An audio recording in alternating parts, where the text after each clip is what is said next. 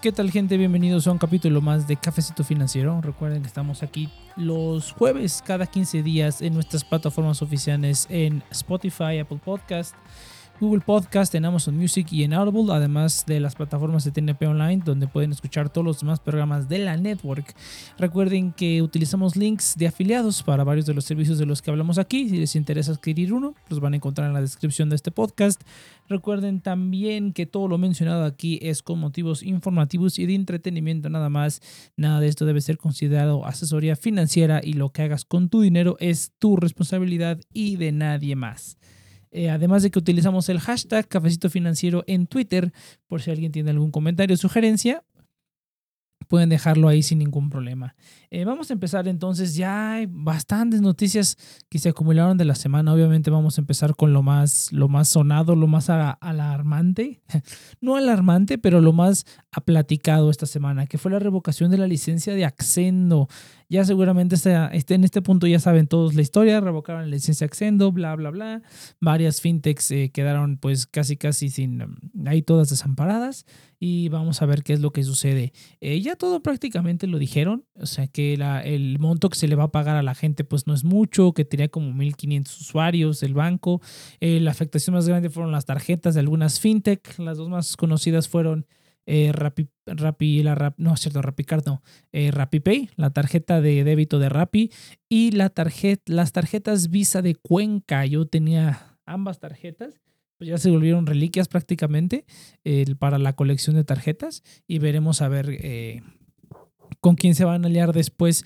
Eh, pero, y esto va un poquito más ligado con el problema que hubo también con... ah, ¿qué, es lo que, ¿qué fue lo que pasó también?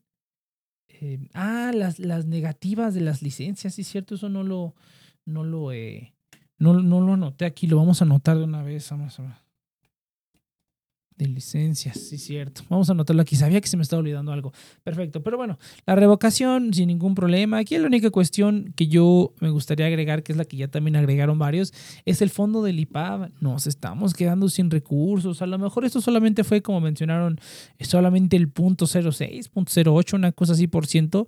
Pero aún así, poco a poquito se va mermando, ¿eh? Poco a poquito se están mermando estos fondos del IPAB y del Prosofipo.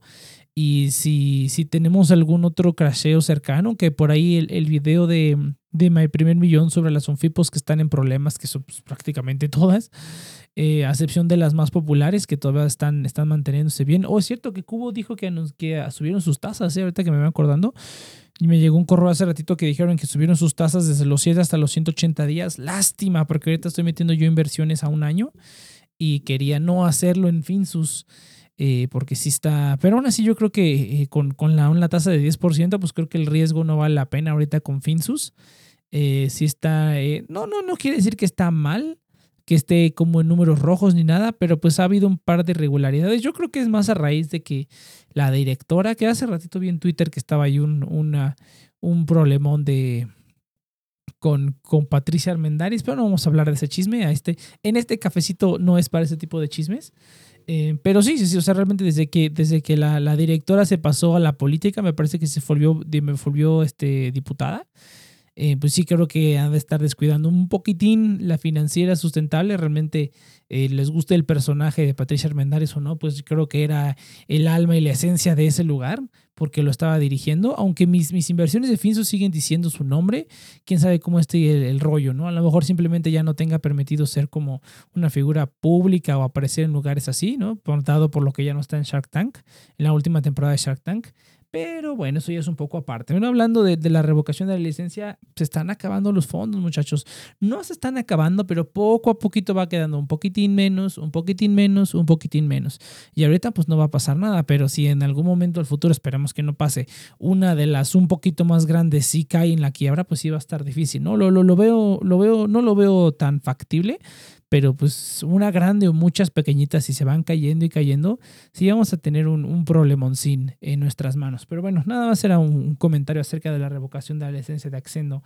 Em, a ver con quién se van a aliar, ¿no? Lo que han aplicado, lo que he visto que aplican varios sofipos es que se, se alían con, eh, no varios sofipos, pero varias fintech es que se alían con sofipos más chiquitas o compran sofipos, eh, otras sofipos más chiquitas, ¿no? Para, para mantener todo el manejo de las tarjetas y de las cuentas, se alían con sofipos más chiquitas. Ahora, por suerte, otra, otra licencia que creo que ya está, eh, si mal no recuerdo, ya está proporcionada, es la licencia para STP, el sistema de transferencias y pagos, me parece lo que significa. Eh, ellos también son una fintech, realmente no, no es un sistema del gobierno ni nada, es una fintech también, o sea, es una empresa también que está esperando regulación. Recibió la regulación afortunadamente porque muchísimas empresas, incluso la misma Finsus y muchísimas fintechs utilizan STP para sus claves, ¿no? No les queda de otra. Hay otra cosa que yo veo, por ejemplo, hace a un tiempecillo que eh, de hecho varias, varias fintechs se cambiaron a ASP Integra, es otra Sofipo. Eh, antes, por ejemplo, estaba en Reforma, me parece, Taurus estaba en Reforma, el Sofipo se llamaba Reforma, Fondo Reforma, una cosa así. Eh, luego se cambiaron a SP y luego, y luego eh, salió la noticia, me parece que, ASP, que la, la Sofipo de Reforma también ya quebró o algo le pasó que sí, que bueno que salieron de ahí. Pero ASP Integra se pasó a varias. Binex es una de ellas, Taurus, como ya dije, es otra. Esas dos fintechs están trabajando con esa Sofipo y pues eh, esperemos que no pase nada con ello, ¿no? Y va un poquito ligado a lo del rechazo de las licencias y toda la situación con Cacao Paycard, que fue pues la más famosa, por decirlo así, que, que salió afectada. Vamos a hablarlo un poquito más adelante, pero sí, o sea, realmente eh, lo que sí veo es que hay un, pues yo no diría un monopolio, pero las opciones para poder habilitar este tipo de servicios se están reduciendo cada vez más, ¿no? Un en parte por, por, la situación actual y en parte porque pues ya están saliendo, las, las, están saliendo las, los rechazos y las licencias y todo. Entonces la gente que no tuvo sus papeles en regla, y ni siquiera es que los tengan en regla, ¿no? A lo mejor algún detallito o alguna cosa así, ¿no? La CNBB sí es algo estricta y qué bueno que lo sean para que no nada más cualquier empresa tenga una licencia licencia. Eh, son muy estrictos en ese caso, no quiere decir que son malas empresas ni nada, simplemente a lo mejor algún detalle, alguna cosita, algún destiempo por ahí, no, no realmente no lo sabemos, pero eh, es algo a tener a considerar, ¿no? Que si una de estas fintechs o, empresas que está esperando regulación cae, pues tiene repercusiones en prácticamente todo el sector, ¿no? Incluso en el, bancario también, en este caso hablando de la revocación de Accendo, pues tiene repercusiones en todo el sector eh, financiero, tanto el no financiero, o sea, háblese de empresas no reguladas, pues impacta en todo. Eh, vamos a ver entonces de las buenas noticias, las buenas noticias sobre 100 ladrillos y Play Business. Creo que hay algunas otras más fueron ya eh, aprobadas, Mex, MexPay, una cosa así. Ahí está la nota en El Economista, me parece, si no, si no mal recuerdo donde están hablando de todas las fintechs que recibieron sus, sus licencias ya por, ah, por parte de la CNBB. Las más conocidas obviamente fueron 100 ladrillos, Place Business, 100 ladrillos regulada como una em, empresa de fondeo colectivo. Me parece que es el mismo esquema que tiene M2 Crowd, si mal no recuerdo, hay que alguien me corrija, no, no, me citan en ello. Ya vi que me regañan las fintechs por andar diciendo información que no. Pero lo bueno que, que no mucha gente escucha, ¿no? O igual y sí, ¿no? Quién sabe, no me he metido a ver las métricas, la verdad. Em, pero eh, 100 ladrillos, Play Business regulada como una eh, una empresa de financiamiento colectivo con capital y regalías, básicamente lo que debe ser, ¿no? Sorprende de Play Business porque eh, si bien Play Business yo he escuchado que no está tan bien, o sea, de la gente que ha hecho videos en YouTube que está invirtiendo en Play Business, no quiere decir que les hayan estado haciendo mal, no, no, no, o sea, la, la fintech está funcionando bien, le ha dado los pagos a los inversionistas y todo, pero se sentía un poco abandonada, ¿no? Es lo que yo, es el sentido que, que me estaban dando al ver estos videos. Yo personalmente no invierto en Play Business, no ha habido ninguna ronda de fondeo que me interese, entonces no, no he, no, más que la de Jogger Hands, no me acuerdo cómo se, no, me acuerdo cómo se llama, es esta empresa de, de, agua, de, me parece que es delivery de agua, de garrafones de agua potable. Eh, eso sí me interesó un poco, pero pues ya no pude entrar. Aparte de que pues, no tenía toda la cuestión fiscal, entonces me, me abstengo de, de, de, invertir en este tipo de empresas, ¿no? Eh, pero sí, ya por fin tienen su licencia ambas, lo cual está bastante bien, bastantes facilidades. Obviamente todavía va a tomar un tiempo más, ya que es mucha más carga fiscal para ellos, algo que no tenían que hacer, pero eh, muy, muy, muy bien por todo esto y pues un paso más. Cada vez vamos dando más, más adelante. Yo creo que de aquí a final de año vamos a tener una, una respuesta clara de quiénes van, quiénes vienen y quiénes se quedan y quiénes van a tener que hacer cosas nuevas, ¿no? Pero muy bien, muy bien por parte de la, de la, del fondo, de, las regulaciones de ambas. Ahí la único que a mí y estoy ansioso por ver la parte fiscal, porque creo, eh, mira que fin ladrillos, no, no he visto no he visto, la verdad, últimamente las inversiones en Play Business. La verdad no las he visto. Tengo la cuenta, me llegan los correos de las nuevas oportunidades de inversión. Eh, y de 100 ladrillos también, pero incluso hoy que me metí, estaba viendo el mercado secundario y también algunas. Las preventas no las vi, pero en el mercado secundario me metí un poco. A lo mejor donde te tienes que meter es en las preventas, que es donde realmente están los rendimientos buenos. Pero al menos en el mercado secundario me meto y veo. Y son inversiones de varios miles de pesos. Tienes que comprar, eh, la mayoría creo que es desde un ladrillo.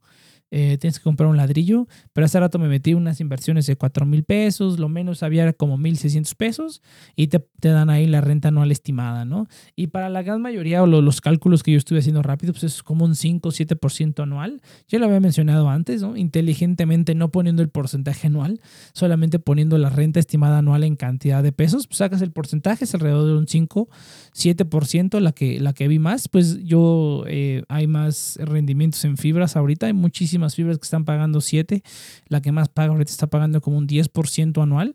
Todas están pagando, las que más pagan ahorita fibras bajó bastante, bajó bastante porque algunas estaban pagando hasta 12%. Me llegó a tocar un pago de 12% por las utilidades de fibras y muchas de ellas están ya ahorita entre el 5 y el 7%, bajaron bastante con toda esta situación, pero pues aún así es más o menos lo mismo, ¿no? Y tengo la, ventaja de, que está totalmente regulado y, y, los impuestos pues están prácticamente pagados, ¿no? Las fibras ya tienen los impuestos que tienen, eh, que requieren descontados, entonces esas ganancias ya son libres para ti. Y pues obviamente muchísimo menos carga fiscal, ¿no? Aún así, pues, tampoco soy... Eh, em, tampoco soy contador, entonces no, no me citen en ello, pero eso es lo que yo he investigado, es que no, no necesitas hacer ningún pago de, de, impuestos, ya tiene todos los impuestos descontados, las utilidades que, que llegan por, por concepto de fibras. Eh, por esa razón es que no, no, no me ha interesado mucho, la inversión es muy grande y recibe pues, lo mismo que recibiría en una fibra, es solo que con una fibra pues yo puedo comprar y vender cuando yo quiera, ¿no? Eh, pero tiene sus, ventajas y desventajas. Eh, yo soy súper fan de las fibras, a mí me encantan las fibras. De hecho, la, la inmensa gran mayoría de mi portafolio de, acciones mexicanos son fibras. A lo mejor un día lo compartiré. Tengo bastantes, bastantes fibras. Hay unas que ya veo, no las veo tan bien, igual y las, las vendo en el futuro cercano. Eh, pero veremos, veremos qué tal. Eh, de cualquier manera, son excelentes noticias. Vamos a ver quién más. A ver, eh, me interesa mucho sin ladrillos, a ver ya que implementen, ya implementaron la facturación, el factorizaje, ya lo habíamos reportado antes. ver alguna oportunidad o algún rendimiento que esté pues bonito. Y igual y sí, sí, me animo a invertir en 100 ladrillos. vamos a ver. Y por fin vamos a llegar pues, a la noticia caliente del, de la semana. Eh, la revocación de las licencias, el rechazo de las licencias, perdón, no es revocación, el rechazo de las licencias. Hay varias fintechs, la verdad ya no, ya no tuve la, ya no tengo la lista aquí, pues por ahí anda, búsquelo en, en el Economista, en el Universal, por ahí ha de estar la nota, eh, de las, todas las fintechs que fueron rechazadas. Eh, pero la más importante fue Cacao Paycard. Es, es una situación interesante porque yo realmente sí, me di cuenta un poco de eso eh, cuando estuve, estuve empezando con esto de las fintechs y pues prácticamente abrí la cuenta en todas las fintechs eh, más grandes que existen. Tengo cuenta en todas, ¿no? Déjame, ahorita, ¿dónde están mis tarjetas? A ver. Aquí está, mira, tengo tarjetas en en Rappi, en Nubank, este, Tauros, Bancaya, Albo, Pinext, Clar, Enzo, eh, bueno, la de Cubo no, pero Cuenca, la de Mercado Pago, Flink, RappiPay, eh, son todas las, las, eh, las fintechs en las que tengo cuenta. Tengo otras en las que no tengo la tarjeta. También yo era, uh, yo era cliente de Mivo, yo era cliente de Mivo cuando, cuando se llamaba Wix Wallet. ¿Se acuerdan? ¿Se acuerdan de esos días, muchachos? Cuando Mivo se llamaba Wix Wallet y, y estaba bien bonito y tenías tu tarjetita, que nunca la pedí, que, qué arrepentida, ¿eh? Ahora que ya empecé, bueno, ya desde hace un tiempo que empecé con esto de las finanzas y todo este asunto. Y pues tengo mi colección de tarjetas fintech. Eh, qué triste que nunca pedí la tarjeta de Wix Wallet, nada más porque no les quería dar mi, mi, mi, comprobante de domicilio. En ese momento no, no confiaba y sigo sin confiar. Eso ¿eh? soy muy desconfiado. A lo mejor por eso me gusta más el cripto, pero bueno, no me gusta más, pero a lo mejor por eso también me gusta el cripto. Soy muy desconfiado, no me gusta estar dando mi información porque a cada rato te están llamando, te están queriendo extorsionar, le dan información a quién sabe quién y uno no sabe quién fue, ¿no? Y pues no, no hay que apuntar dedos a nadie, pero pues siempre pasa que empiezo a dar mi eh, información para algunas plataformas y me empiezan a llamar de lugares extraños o a ofrecerme tonterías o algún otro tipo de empresa que quién sabe quién sea. Eh, lo bueno es con los, con los reportes, pues ya no hay ningún problema. Algún día contaré esa historia de, de Coppel. Hay una historia divertida de Coppel. Ya, ya me han dejado de molestar, pero a lo mejor es una historia para otro programa. Eh, pero bueno, entonces el rechazo de licencia de Cacao Pay, ¿verdad? ¿Qué iba con esto? Con esta tangente. Eh, que sí, yo conforme fui pidiendo mis tarjetas fintech, estaba viendo en la parte de atrás, todas decían cacao, cacao, cacao, cacao. Todas, todas, todas, todas, casi todas dicen cacao. De hecho, creo que la única que no es de cacao ni de Accendo es la de Clar. Esta dice que es emitida por Clar con licencia de Mastercard, ¿no? La de Clar creo que no, no salió afectada, pero todas las demás fintechs, las más chiquitas sobre todo, ah, estamos hablando de, pues, de Lana, de eh, cuál otra está Jefa y otras más por ahí, todas, todas son de cacao. estos, estos cuates, incluso la más grande, me parece que la de Algo también es de cacao. Sí, también tiene ahí el logotipo de cacao. Entonces, y todas las fintechs eran monopolio, estos muchachos de cacao tenían un monopolio casi con las tarjetas fintech. Sí, me imaginé, sí, sí, alguna vez vi mis tarjetas y dije, oye, todas son de cacao. Debería, debería poner en una empresa donde hágale yo las tarjetas de estos cuates y le hacemos la, la competencia a cacao, porque sí está cañón, tienen pues, prácticamente todo el mercado controlado, sea Visa o Mastercard, esta gente lo tenía. La otra empresa que creo que tiene eh, se llama TSG, me parece. Eh, TSG, aquí dice. Alguna de mis tarjetas dice TSG. Eh, aplican restricciones. ¿Esta de quién es? La de Mercado La de Mercado Libre, pues es de Mercado Libre, ¿no? Accendo, Cubo, no me acuerdo cuál, pero hay una que dice TSG, que dice emitida por TSG. Este es de Cacao, esta es la de Bancaya, pues es de Consubanco. Entonces ahí no hay, no hay mucho problema. La de Taurus también es de Cacao. Hay una que dice TSG, no me acuerdo cuál es. Mira, la de Nude es también emitida por Nude. está, está bastante bonito. estoy tirando, tirando las tarjetas aquí en vivo. Ah, que el otro día había alguien pagando en un, en un fui a un restaurante, fue un Biscuit Obregón, y había una persona pagando con, con la tarjeta, con Nubank. Es la primera vez en mi vida que veo que alguien paga con una tarjeta fintech. O sea, alguien aparte de mí, claro, ¿no? Yo traigo mi cargo, mi Rapicard para todos lados, pero es la primera vez que veo que una, alguien que no soy yo paga con una tarjeta fintech. Era con, fue con, con Nubank. Y dije, ay, qué padre, qué buena onda, hermanos de tarjetas, ¿no? Mm, casi nunca la saco porque pues, todo lo compro en línea con esa, pero bueno, qué, qué bonito verlo. Eh, pero sí, regresando al tema, eh, la, pues el monopolio que tienen estos muchachos, eh, sí, que ya se dijo todo lo que se tenía que decir, esto afecta a las nuevas operaciones, los clientes que ya tenían van a seguir operando con normalidad, las tarjetas que ya tienen cacao, las, todas las tarjetas cacao que ya tienen van a seguir operando con normalidad. Para los nuevos clientes va a ser la cuestión y va a estar interesante a ver qué es lo que, eh, qué es lo que va a suceder. Va a estar interesante a ver cómo, cómo van a arreglar esto, ¿no? Yo me imagino que lo más viable sería la cuestión de las Sofipos, o sea, ir con una Sofipo más chiquita, ya sea comprarla o aliarse con ellos, o simplemente eh, conseguir las licencias y emitir sus tarjetas ellos mismos, ¿no? Como, ¿Quién es el que emite su propia tarjeta? Clar, dice ahí emitida por Clar. Nubank también emite su propia tarjeta. Eh, ahí tendré que hacer alguna mancuerna para ver qué, qué, es lo que va a suceder. Y pues ver, me parece que pueden meter su información otra vez y todavía pueden ser rechazados unas dos o tres veces más. Creo que dos veces más. Ahí sí, no me citen, no estoy seguro, la verdad. Eh, pero sí va a estar interesante ver cómo le van a hacer. Y lo que está padre, digamos ya desde, un, desde una, desde una punto de vista pues positivo, como lo quieran ver, o simplemente desde un punto, punto de vista de, de, coleccionista, pues estos diseños de tarjetas no van a volver, ¿no? Si tú fuiste de esos cuates que a lo mejor te metiste a una fintech nueva jefa, por ejemplo, ¿no? Y te tocó la tarjeta de cacao y, y se descontinúa, pues ya se vuelve casi una reliquia, ¿no? Ya esa tarjeta ya te quedas tú con el diseño. Eh, va a seguir funcionando hasta que tengas que reemplazarla. Lo más probable es para no estar lidiando con dos sistemas, es que nos, vayas a, nos vayan a tener que reemplazar las tarjetas a todos. De hecho, eso creo me parece que fue lo que pasó con el reemplazo de la primera tarjeta de Clar. Si lo recuerdan, cuando yo apenas iba a abrir mi cuenta de Clar, la tarjeta no era esta tarjeta emitida por Clar, que es mitad verde claro, mitad transparente. Era una tarjeta verde totalmente. Entonces, lo más probable es que eventualmente seamos migrados a un nuevo sistema para no tener este problema como fondeadora, por ejemplo, que la mitad de sus tarjetas son emitidas ah, por, eh, no sé si las tarjetas, pero las cuentas son manejadas por financiera sustentable y después se cambiarán a otra SOFIPO. Eh, para evitar ese tipo de problemas, lo más conveniente es cambiarnos eventualmente, pero bueno, pues nadie te quita el plástico, ¿no? A mí, a mí sí me gusta, no sé ustedes, pero a mí me gusta coleccionar los plásticos y las historias de los plásticos, ¿no? Tengo de hecho plásticos, tengo todavía mi primera tarjeta de crédito, todavía la tengo ahí guardada, ya tiene años que no funciona, pero simplemente no me pude despegar de ella, me gustan las tarjetas, me gustan las cartas en general, todo lo que sea como con forma de carta o tarjeta, eh, bastante, bastante padre. Eh, pero así es, muchachos, y estar al pendiente a ver qué, otro, qué otra empresa van a estar rechazando. Qué bueno que por fin estén haciéndolo. Digo, creo que ahorita el SAT se está dando, uh, no el SAT, perdón, la CNBB se dio un respiro, el SAT también un poco, está actualizando varias cosas. Después de toda la locura de la pandemia, pues seguimos en ello, pero pues ya por fin tuvo un poco más de tiempo. Estas, estas respuestas creo que están ya desde hace como un año. Yo me acuerdo que cuando empezaban esto de las inversiones decían en agosto del 2020 muy probablemente vamos a tener una respuesta. Y mira, pues ya pasó casi un año y apenas estamos teniendo respuesta para esto. Sí, respuestas rápidas, ¿eh?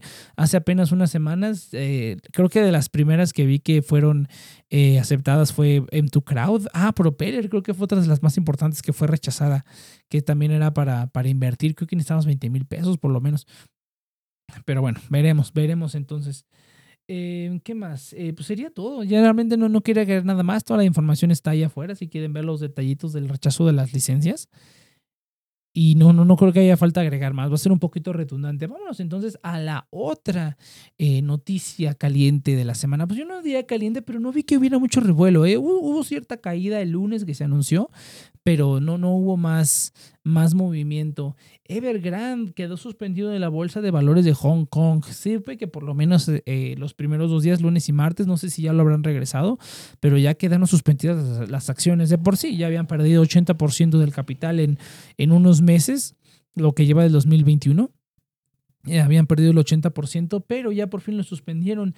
Y también suspendieron a dos... Eh, eh, ¿cómo se le llama? Inmobiliarias más, no tengo el nombre por aquí, por ahí estaba en el artículo del economista, ahí está, y otra me llegó en mi, en, mi boletín de la mañana de, de GBM, marcaba otro nombre de otra, me parece, ahí tampoco me citen, pero sé que Evergrande eh, ya quedó suspendido de la bolsa, las acciones en Hong Kong, y a ver qué es lo que sucede. Las otras dos también ya quedaron, no sé si también las suspendieron o simplemente ya les pusieron como una pausa para que pues, no estén causando problemas.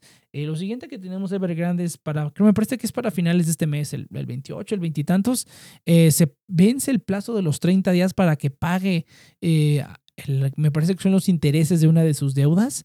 Tuvieron que haberlo pagado hace un mes, que era lo que lo que todo el mundo estaba esperando, por lo cual se cayó la bolsa, las criptomonedas el mes pasado. Estaban viendo si iba a caer en default por fin Evergrande. Eh, técnicamente pues no han pagado, pero todavía tienen un periodo de 30 días. Entonces a finales de este mes se va a ver si, si va a recuperar o no Evergrande. Y pues no queda más que esperar, muchachos. Pero yo sí creo, lo dije en el programa anterior, sí creo que se va a venir un poco feo. ¿eh? eh como lo dije, no va a ser una cuestión de, de días. Eh, van a ser semanas, meses probablemente, pero poco a poquito vamos a ir cómo va a ir cayendo esta cosa y pues eh, a, las empresas, a los gobiernos intentar de mitigarlo lo más que se pueda. Pero si no, no creo que vaya a terminar bonito. ¿Se va a repetir la crisis de 2008? ¿Quién sabe? La verdad, ¿quién sabe? Pero sí hay muchos puntos que están como muy, muy parecidos y que no, no, no se le ve como una solución eh, fácil ni, ni nada, ¿no? Incluso el que el gobierno chino hubiera ido a salvarlos, no creo que ni así, ¿no? Además de que pues ya, ya, dijeron que pues, los van a dejar morir prácticamente. Eh, pues hay que estar atentos. Yo sí creo que, eh, bueno, ya lo había dicho en unos programas anteriores, precisamente por eso yo empecé a... No vendí todo mi cripto, eh, lo comenté yo, la idea que tenía era vender mi cripto a principios de, de septiembre, eh, más o menos a mediados de septiembre, todos mis plazos terminaban y dije, pues yo creo que con que venda en septiembre no hay problema. Oh, sorpresa, ¿no? Creo que fue el 7 de septiembre que se cayó todo. Eh, se cayó todo como, no sé, un montón, como 20, 30%. Y, no vendí, ¿no? Justamente como un domingo antes, creo que se cayó el martes o el lunes, y un domingo antes estaba así de, oye, yo debería vender, como que siento que debo vender. dije, no, pues me voy a aguantar tantito, seguramente a mediados de mes iba a haber una caída, pero pues no, fue todo lo contrario, se cayó en septiembre y ahorita estamos recuperando un poco. Obviamente Bitcoin, pues ya que está cerquita, cerquita de los 60 mil, vamos en los 55 mil y pues las acciones estuvieron cayendo, fue, fue un desastre total. Pero bueno, yo aproveché para reconstruir el portafolio, que ya le había dicho algunas el programa anterior y van a ver que, compré. Spoiler, Omar Educación Financiera me copió el portafolio, ¿eh? Full disclaimer. Full disclaimer. Pero bueno, eh, eso sobre Evergrande, hay que estar pendiente de esta situación. Y vamos con todo lo de cripto, que ha sido una locura de cripto esta semana, ha sido una locura total. Los precios han estado subiendo bastante, obviamente, ya, ya les dije, o sea, Bitcoin superó los 50 mil, está en los 55 mil. Eh, seguramente va a romper los 60 si no es que algo se rompe en las siguientes semanas. Veremos, veremos qué tal. Pero pues todos los ojos están en, Bitcoin. Eh, el índice de altcoins está apuntando a Bitcoin, seguramente sí. Em, es uno de los índices que utilizo para ver más o menos en qué momento meterle más, más a qué. Eh, ya casi tengo, creo, un 100% de ganancia en Bitcoin. Vamos a ver qué tal. Eh, pero bueno, noticias de, de, cripto. Sol, Solana. Solana llega a Nexo, muchachos. La plataforma de... de... El micrófono está desactivado. Tengo que apagar el micrófono de este aparato. Pero sí, no, Solana llega a Nexo. Qué bien la verdad, porque eh, fíjate que para lo que yo utilizo Nexo es para mis depósitos. Yo lo utilizo como exchange y para retirar. ¿Por qué? Porque no cobran la comisión de retiro, lo cual está genial. Yo que soy todavía un inversionista relativamente pequeño, pagar esos, esos dolaritos de, de, por estar sacando las, el, el cripto de un lugar a otro, pues sí, sí me pega un poquitín, ¿no? Entonces ya estoy agarrando Nexo como mi exchange para meter a, todas las monedas que quiero al DeFi, sobre todo ahorita que voy a meterme a varios proyectos de staking de, de, Cardano. Eh, pues voy a necesitar y de Polkadot también se me vienen dos, dos proyectos, voy a tener que comprar, ojalá se caiga todo porque ahorita está más o menos carito, no quiero comprar a este precio, pero eh, si no, pues me va a tocar. Eh, Cardano y Polkadot y también Solana. Ha estado difícil buscar algún exchange en el que las, las comisiones no estén tan feas y que los mínimos no estén tan feos también. Eh, pero pues vamos a ver, vamos a ver. Entonces Solana ya está en Nexo, muchachos. ya pueden adquirir hasta 8% de, de rendimiento. les dejamos ahí el link en la descripción por si les interesa. Y pues no, no sé qué otro, qué otro, qué otra moneda pueden agregar. O sea, ya tienen prácticamente todo lo que uno necesitaría. Hace poquito también ya habilitaron el, trading con XRP y el rendimiento en XRP, que era prácticamente lo único que faltaba, pues tienen todas las cadenas principales. Yo diría que a lo mejor lo único que les haría falta es em, Polygon. Yo lo único, lo que estaría padre sería obtener un rendimiento en Polygon Matic y a lo mejor en Terra Luna, que aceptaran eh, la, la blockchain de Terra yo diría que Terra Luna y Matic, Polygon Matic, serían las, las siguientes que yo apuntaría que van a aparecer ahí. Yo creo que ya con eso, Avalanche incluso, ojalá Avalanche, porque ahorita tengo un problema en que no me dejan meter al staking, me piden un Avalanche ahí en, en, OKX, eh, que debería meterlo, lo voy a meter seguramente a Trader Joe o algún lugar así. Eh, pero sí, sí quiero, quiero pues, meter el, el DeFi, eh, el Avalanche, meterlo en el DeFi. Pero estaría genial, Avalanche, Terra Luna o Matic. Cualquiera de los tres estaría excelente en Nexo. Eh, otra noticia que, fíjate que no he visto que mucha gente hable, ¿eh? Tampoco se ha notado como un, un, un aumento. Sí hubo una subidilla, eh, pero pues hemos estado subiendo estos últimos eh, días en cripto.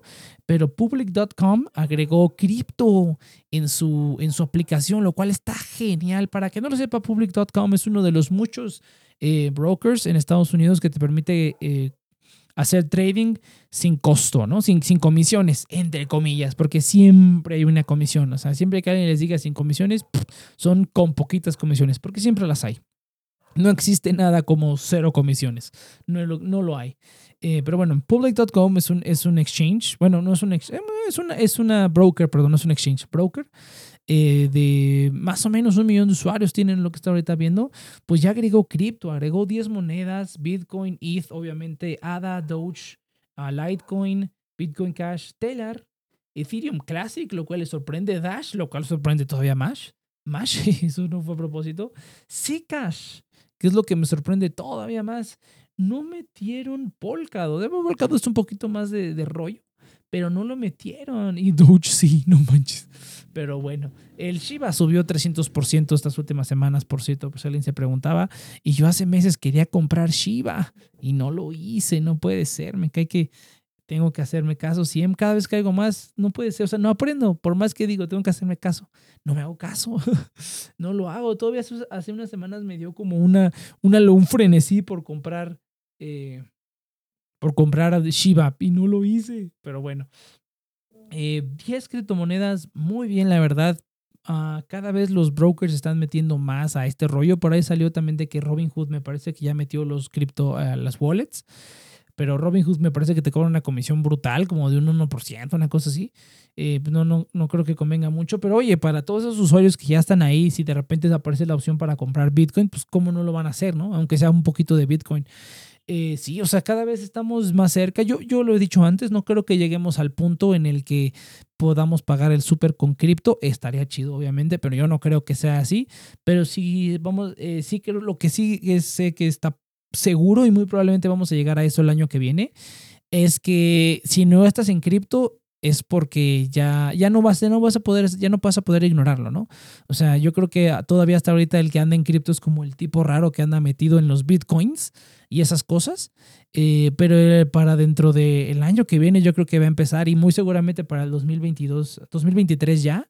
El que no esté en cripto, pues básicamente eh, ya es, yo no diría un tonto, pero el que no esté en cripto ya, ah, pues te estás quedando fuera de algo, de algo muy, muy padre, ¿no? Estás quedando fuera de algo muy bueno. Si no estás en cripto, si no tienes aunque sea ahí unos 50 dólares en Bitcoin, ya estás perdiéndote de algo muy, muy cañón, ¿no? Yo sí creo que vamos a llegar a un punto en el que la, mucha gente por lo menos va a tener un, poco de algo. A lo mejor no lo pagan, a lo mejor no lo usan, no lo compran, no nada. Pero pues a lo mejor compraron un poco y ahí lo tienen y ahí lo van a dejar, ¿no? Un buen tiempo, ¿no? Va a haber muchísimo más adopción. Sí, sí creo que la adopción, sobre todo eh, por parte de las empresas, va a ser brutal, brutal, brutal. Eh, y pues esto es otro, otro movimiento más a ello, ¿no? Ya simplemente que un, que un broker de este tamaño lo haga, abre para que muchos otros lo hagan, ¿no? Hace poquito eh, Charles Schwab compró TD Ameritrade, que es cierto, tengo que verlo de mi cuenta, no me ha llegado mi paquete de bienvenida para TD Ameritrade, pero eh, Schwab adquirió eso, o sea, sí, imagínense, imagínense que Charles Schwab, que es uno, es uno de los brokers también más conocidos, más famosos y y más utilizados y además son un banco, eh, abrieran el trading para cripto, wow, sería una cosa brutal. Aunque lo hicieran solamente en TD Ameritrade, sería algo brutal, ¿no? Que TD Ameritrade es otro broker también sin comisiones, tiene una de las mejores plataformas para, para hacer trading de opciones también, hacer trading de opciones de a veras, no, no opciones binarias como, como esos sujetos que, que dan asesoría financiera en TikTok. Eh, no, no, no. O sea, hablamos de trading de opciones real, algo, algo real. Y meter cripto ahí estaría brutal, pero bueno, lo, lo, dudo bastante, ¿no? Es una, una, empresa pública, estaría pública, estaría bastante cañón. Pero bueno, se viene la adopción grande, muchachos, grande, grande, grande. Eh, otra noticia un poquito más rapidita, el error de Compound, no sé qué, cómo le estén diciendo esto, el Compound Gate, pero eh, en, entre, primero, el primero me parece que fue el fin de semana, entre 70 y 85 millones de dólares en Compound fue repartido a los usuarios por un bug que había. Hicieron una actualización y por ahí ocurrió un bug que les estuvo regalando Compound eh, a un montón de gente, ¿no? En total toda esa cantidad, eh, el, el, el, CEO me parece, o el co-founder, no sé quién era, dijo, regresen del Compound, no, te los vamos a echar a Hacienda, ¿no? Se los vamos a echar al IRS y, y mucha gente lo devolvió, ¿no? Pero, oye, pues, eso, eso pasa y pues ni modo, ¿no? No tienes por qué estar echando a nadie. Eh, a ningún lado, ¿no? Cada quien paga sus impuestos como debe pagarlos y ya, ¿no? Pero sí, entonces eh, un montón de lana. Eh, y luego, unos días después, otros 65 millones en Compound fueron repartidos. Siguen repartiendo Compound por un bug que hay ahí en el código. Eh, me parece que ya están, el patch va a quedar en unos días, pero mientras tanto me parece que hay todavía otros más de 100 millones de Compound que están en riesgos de ser regados por este bug. Y qué curioso, ¿no? Qué divertido. Sí vi que muchos usuarios estaban reportando que muchos usuarios estaban regresando pues todo el compound prácticamente. Era lo padre del cripto, la verdad es que la mayoría de la comunidad está, está, está, está bonita, pero sí, sí hay mucho riesgo, ¿no? Mucho, mucho riesgo. Y pues veremos qué tal, a ver a quién más le regala Compound. Yo tengo dinero en Compound, la, lo tengo a través del exchange, porque no voy a pagar el, el gas fee, pero bueno, ahorita ya nada más que junto un más Matic, eh, por lo menos en AVE, por lo menos en AVE sí, sí me interesa entrarle eh, en el, a, a través de, Polygon. Eh, próximamente me parece que en cualquier momento van a, van a hacer la, la van a implementarlo en AVAX, también AVAX eh, estoy súper bullish en AVAX. Y ahorita vamos a ver con lo del, con lo del, el, ¿cómo se llama? El portafolio. Vamos a ver qué tal. Eh, pero sí, entonces ustedes están en Compound y no checaron su wallet, chequen su wallet, igual les cayó una lanita. Cada quien hace lo que quiera con el dinero. Realmente eh, la gente que hace estos protocolos están en la misma situación que nosotros. Si hay un error de usuario, pues uno paga las consecuencias, literalmente paga las consecuencias, ¿no? Eh, pues ahí cada quien queda en cada quien, ¿no? Si ustedes quieren regresarlo adelante, si no, pues no, yo no le veo ningún problema. Es, es el mundo del cripto. Un día así sucede, un día no tienes nada, un día te hackean y ya no tienes nada. Y así, así pasa. Pero bueno. Eh, vamos a ver. Y la última noticia que tenemos sobre cripto, el staking de AXS de Axie Infinity Shards. Eh, por fin salió. La última vez que chequé, creo que estaban dando 126 de rendimiento APY. La verdad, no me citen en eso tampoco, pero pues sí es, es demasiado, ¿eh? O sea, eh, las cuentas de, ahorro en OKX, por ejemplo, no vi la de Binance, pero la, la de OKX estaban dando casi 20% en recompensas en AXS. Em, yo tenía mi participación, la vendí, la vendí cerca de los 90 dólares y la cosa despegó hasta los 150 dólares. Eh, cabe destacar que yo compré a los 70 dólares más o menos. Eh, cuando bajó a 55 iba a comprar otra vez. Eh, pero dije, no, no, le quiero meter tanto a Axie Infinity. No juego el juego, obviamente.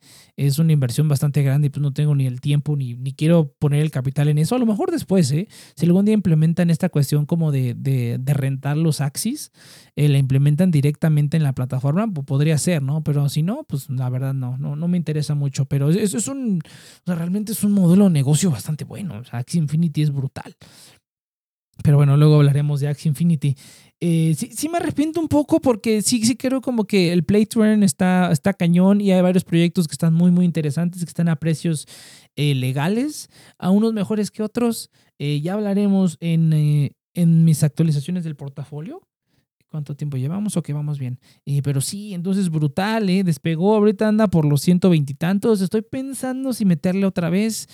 Eh, la verdad no creo. Eh, eh, más o menos ya había comentado que era muy probable que AXS terminara el año con por lo menos 100 dólares y lo hizo. Yo por eso vendí. obtuve ahí mis ganancias y no, no, no me molesta. Si me hubiera, obviamente me hubiera encantado quedarme hasta los 150. No hubiera sacado un 2X. Pero... está bien, pues así, así, es el cripto, ¿no? Hubiera vendido la mitad, ¿no? Hubiera vendido la mitad. Eso sí es cierto. Se me olvidó ahora aplicar esto de la vender escalonado ir vendiendo escalonadamente, hubiera vendido nada más mis ganancias. Eso sí, la verdad, y sí me vi un poco tonto. Pero bueno, ni modo, así sucede, muchachos. Eh, pero ya está el staking por si lo quieren hacer en su, en su running wallet, obviamente. Eh, pues ya pueden comprar directamente con tarjeta ahí en el running wallet. O me parece, si no, que Binance tiene conexión directa con la running wallet para que no utilicen el puente ese horrible. Eh, lo pueden hacer en Binance directamente. No sé si algún otro exchange. Eh, la última vez que yo chequeé OKX, el AXS solamente lo puedes mover mediante ERC20. Entonces, pues ocupas el puente, ¿no? Eh, pero estoy casi seguro de que Binance lo tiene. Si no, pues búsquenlo. Alguno, alguno debe tener nativamente la conexión con la, con la running wallet para que lo puedan hacer así. Pero sí, no, bastante, bastante padre. Pues la gente va a estar holdeando va a estar holdeando, holdeando su Axie Infinity. Muy, muy bueno. De hecho, hasta estoy pensando en meterme otra vez y meterlo al staking porque el, APY va a estar muy bueno al principio y lo van a ir bajando poco a poquito, ¿no? Como, como debe ser.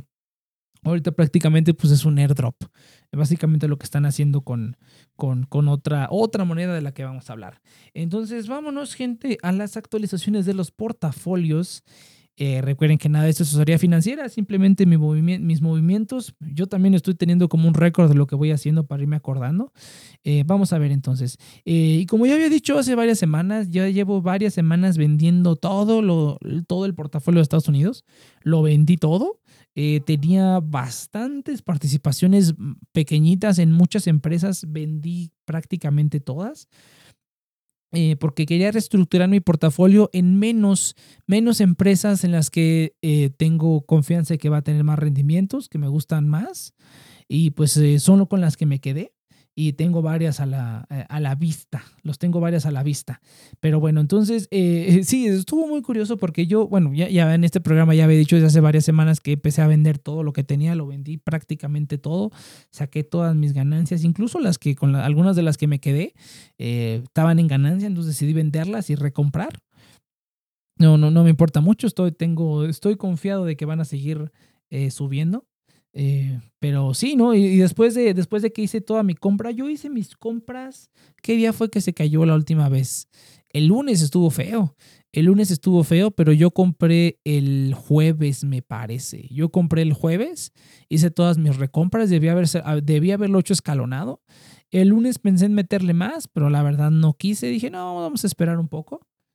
Eh, y vamos a esperar un poco y a ver qué es lo que sucede. El lunes, ah, ya me estoy repitiendo un poco, si hubiera, le hubiera metido un poco más, pero no, aún así creo que las cantidades y los porcentajes con lo que metí, estoy bastante, bastante conforme. Eh, pero sí, ¿no? Entonces eso lo hice el, jueves. Eh, eso lo hice el jueves, hice todas mis compras y el lunes Omar Educación Financiera saca su video de que también vendió todo y recompró unas cuantas nada más. Y pues resulta que de las cinco que tiene, yo compré cuatro. yo tengo cuatro también en mi portafolio. Son algunas que ya tenía. Algunas que ya tenía y que vendí porque estaba sacando ganancias. Pero pues sí dije, ay, qué, qué, curioso, ¿no? Eh, prácticamente tenemos el mismo portafolio salvo por una, ¿no? Yo tengo algunas más porque estoy súper bullish en una, así como bullish mal. O sea, no, no me gusta usar esos términos de bullish pero sí estoy súper bullish en una. Entonces tengo, tengo que admitirlo, la verdad. Eh, pero bueno, vamos a hablar un poquito. Eh, compré Google porque es Google, obviamente. O sea, a mí me sorprende que, que, no, que no esté en el portafolio de todos. Eh, pero bueno, Google, me encanta Google, me fascina Google. Entonces es mi posición más grande, de hecho. También porque ya había comentado antes, tengo la posición de Nvidia, que esa sí no la vendí. Esa sí la, la voy a holdear también. Me gusta, me está gustando Nvidia.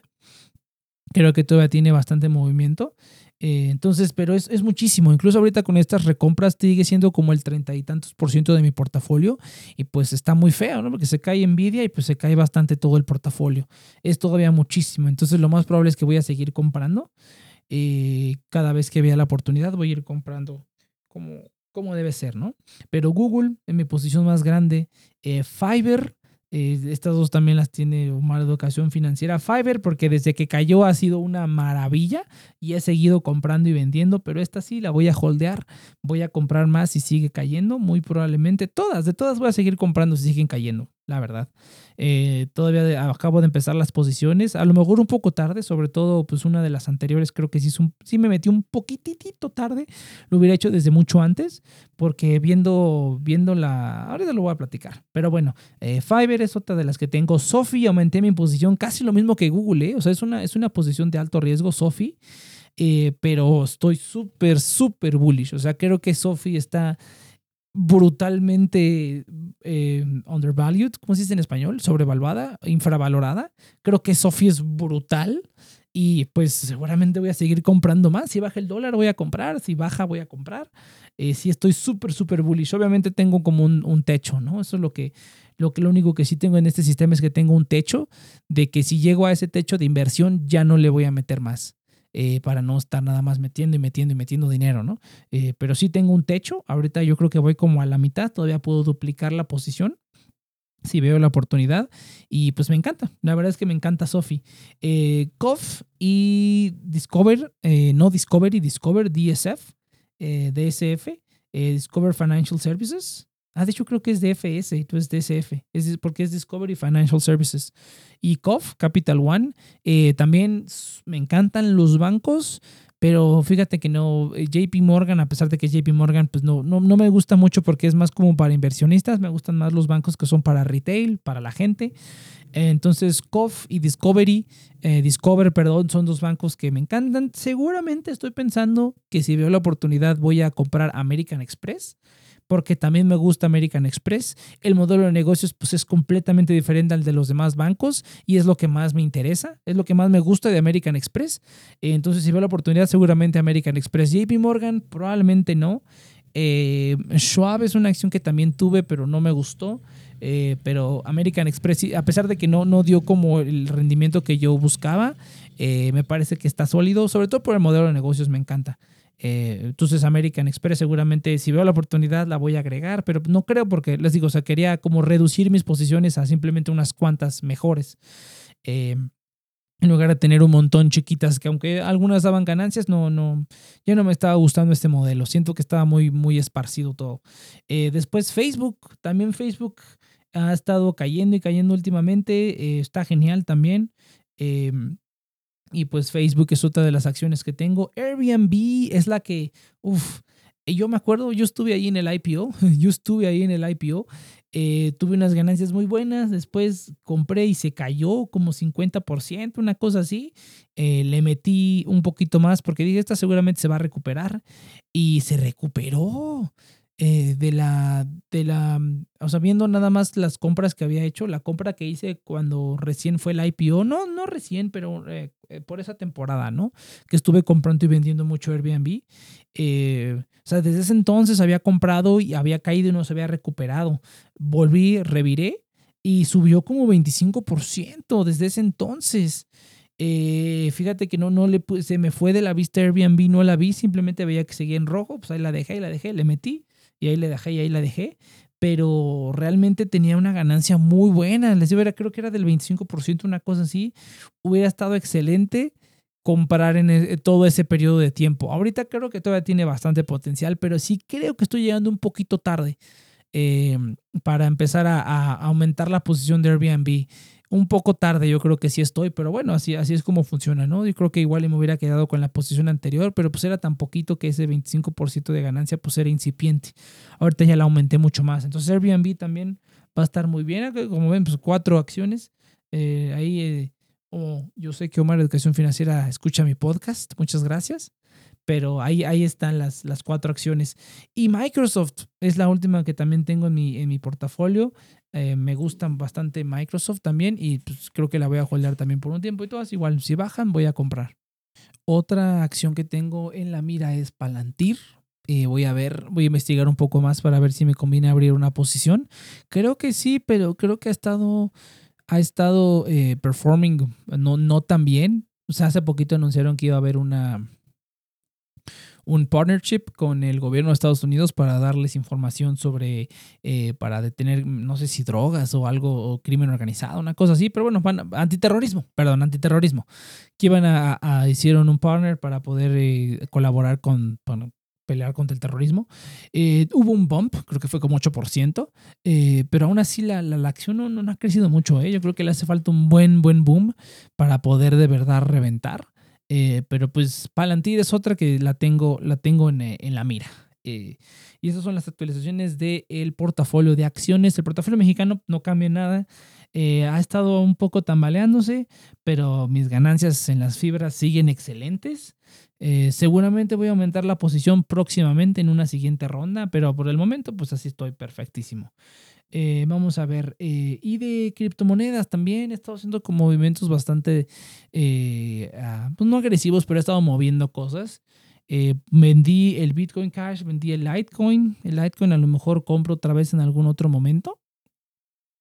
Porque sí tiene más inversión institucional que cualquier otro de los altcoins. Entonces Litecoin igual y vuelvo a agarrar. Eh, pero, eh, porque sí, me interesa tener al menos un, un, altcoin, ¿no? Y el Bitcoin Cash es muy lento, demasiado lenta esa cosa. Eh, entonces es, una relación amor-odio que tengo con Bitcoin Cash.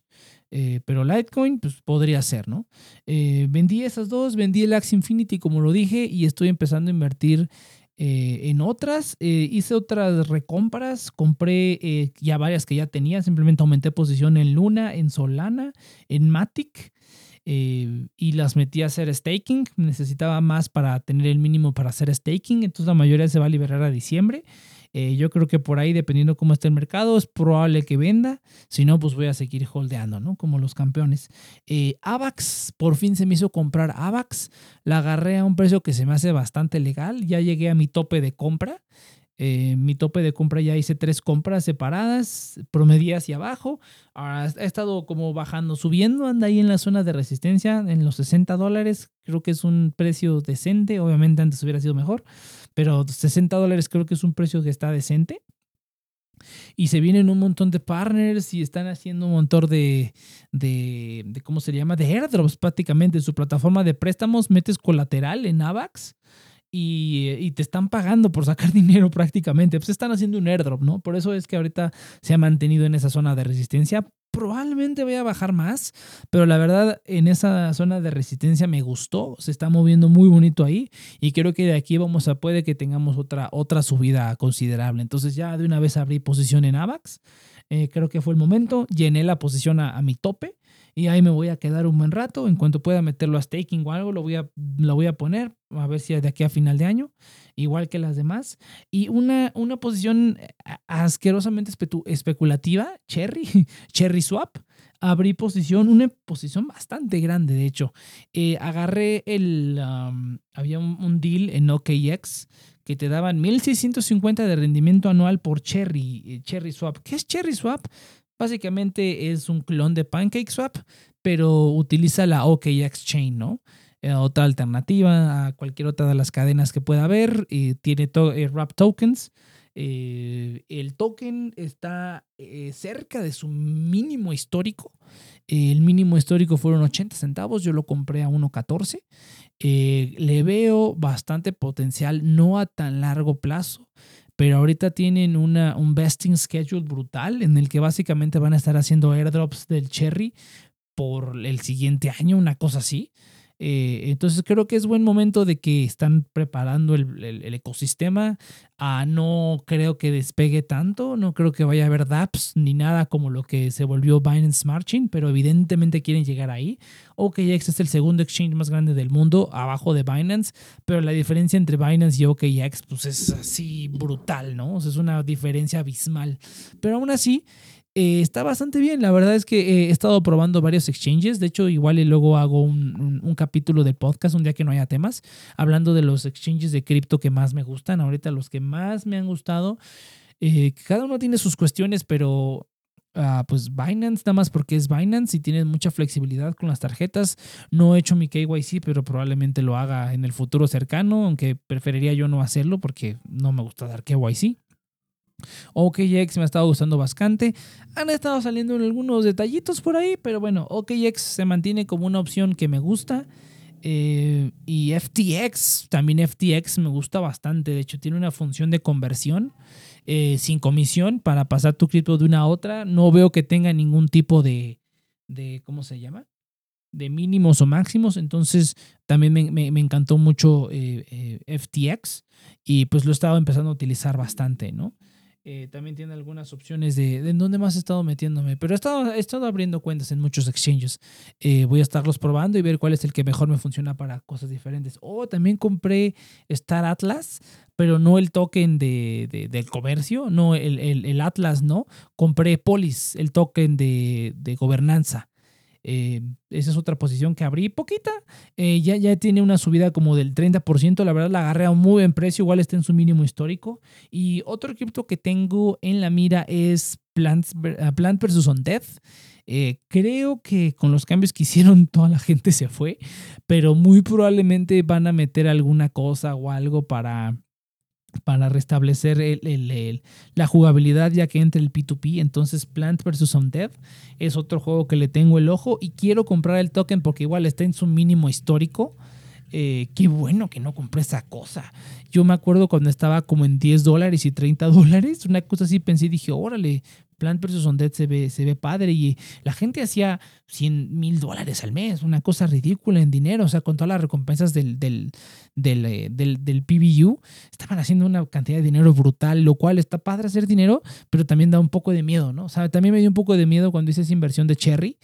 Eh, ah, me desvié del cherry, pero eh, sí da un poco de miedo, ¿no? Que regalen tanto dinero porque pues tanto dinero regalado quiere decir que en un futuro no muy cercano, pues el token va a perder un bastante valor considerablemente, ¿no? Ahorita creo que está en una zona de soporte alrededor de los 3 dólares. Eh, ahorita creo que está en 3.20 y tantos. Todavía creo que está en un buen precio. No tiene ningún, no, no, las, no, no la acepta todavía ningún exchange.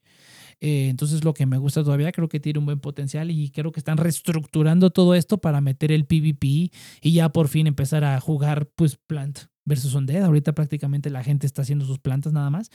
Eh, entonces creo que estamos, vamos para allá y creo que eh, puede ser algo bastante padre. Digo, yo esencialmente pues no, no soy mucho de videojuegos ya, pero pues ¿por qué no? no? Si hay un juego que me gusta y pues Plants vs. Zombies es un juego que, me gustaba mucho cuando era más, cuando era niño, cuando era joven, cuando salió, cuando era la locura de Plants vs. Zombies, ¿se acuerdan? Eh, pues entonces eh, me, gusta, me gusta el juego, probablemente va a invertir los, creo que se requieren mínimo 5 PBU para iniciar el juego. Eh, a lo mejor eh, ahorita son 15 dólares, lo cual está bastante asequible, ¿no? Eh, más o menos. Probablemente compre a lo mejor una cantidad chiquita, a lo mejor unos 30 dólares, 5 para comprar plantas y 5 para holdear y a ver qué pasa, ¿no? pero pues es muy especulativo. Pero pues me, gusta, me gustan esas monedas que están en sus mínimos históricos y están reestructurándose para poder regresar, ¿no? Star, Atlas, Polis es otro de los que está en eso. ¿no? Lo compré a muy buen precio porque ahorita ya subió como 30%. La verdad lo compré a un muy, muy buen precio. Y pues estamos ahí al pendiente. A ver qué tal con esos dos de juegos. Y Axie Infinity. Tal vez si, si veo que, que entra alguna zona de soporte clara, probablemente entre otra vez. Qué lástima que no entré. Y yo creo que sí voy a entrar al staking, aprovechar este APY que está brutal. Eh, pero bueno, ah, Cherry, estaba hablando de Cherry. Eh, Cherry pues es un clon de OKX prácticamente. Eh, es, un, es un clon, perdón, de PancakeSwap, pero en la OKX Chain, que eh, parece que quieren hacerlo como, como un Binance Smart Chain, lo cual tiene un potencial, pues yo diría que media, a, a, corto, mediano plazo, pero pues le hace, le hace, falta el user base que tiene Binance, ¿no? no eso no he visto que nadie hable de, de ni del, ni del OKX Chain, ni, del, ni de Cherry Swap, ni de nada de esto, ¿no? Que bueno, forks de PancakeSwap, pues hay un montón. Pero pues me, me parece interesante que este es eh, otro de los exchanges que está haciendo un buen trabajo en crear su propia blockchain. Eh, FTX básicamente utiliza Solana. Me hubiera encantado que tuvieran su propia FTX blockchain, pero pues básicamente Solana ya es la, la, cadena oficial de FTX, que no, no, no, es para nada malo, obviamente, pero sí, sí está, sí está, sí está padre. Me gusta cuando los exchanges hacen eso, porque sobre todo trabajar con el exchange pues, es muy barato, ¿no? Y si la adopción es buena, ¿no? ¿cuántos lugares no aceptan Binance Smart Chain, ¿no? Y los, las, eh, los fees están baratísimos, ¿no? Nada pasa de un dólar, ¿no? En cambio, a las, todas las otras salidas que he visto, ¿no? Ahora que quiero meterme al, a algunos stakings de proyectos de ADA y Polkadot, ¿no? pues, pagando un ADA de, de, gas fees, que igual no es mucho, pero pues para los pequeños inversionistas todavía como yo, pues sí, sí duele un poquito pagar un ADA completo para hacer eso, ¿no? Y qué padre que, que se pueda hacer de, de, otras maneras y sobre todo mover entre exchanges y así, ¿no? Que bueno, estaría padre que trabajen juntos, pero bueno, pues no, la competencia. Pero así es, muchachos. Esos fueron, así es, muchachos. Esos fueron los cambios que hubo en los portafolios esta semana. Yo creo que hasta aquí le dejamos. Nos vemos la siguiente semana en Cafecito Financiero. Recuerden que estamos aquí los jueves, cada 15 días, en nuestras plataformas oficiales. Además, estamos en las plataformas de TNP Online, donde pueden escuchar todos los demás programas de la network. Hay programas que solo son desastre por dos horas. Eh, tenemos programas de animación, tenemos programas sobre cultura popular, sobre películas eh, tenemos varios programas ahí muy interesantes, también pueden checarlos. Eh, recuerden que están los links de afiliado para varios de los servicios de los que hablé en este podcast. Y, el hashtag Cafecito Financiero por si tienen alguna duda, sugerencia, comentario, regaño de las fintechs. Y nos vemos a la siguiente. Venga.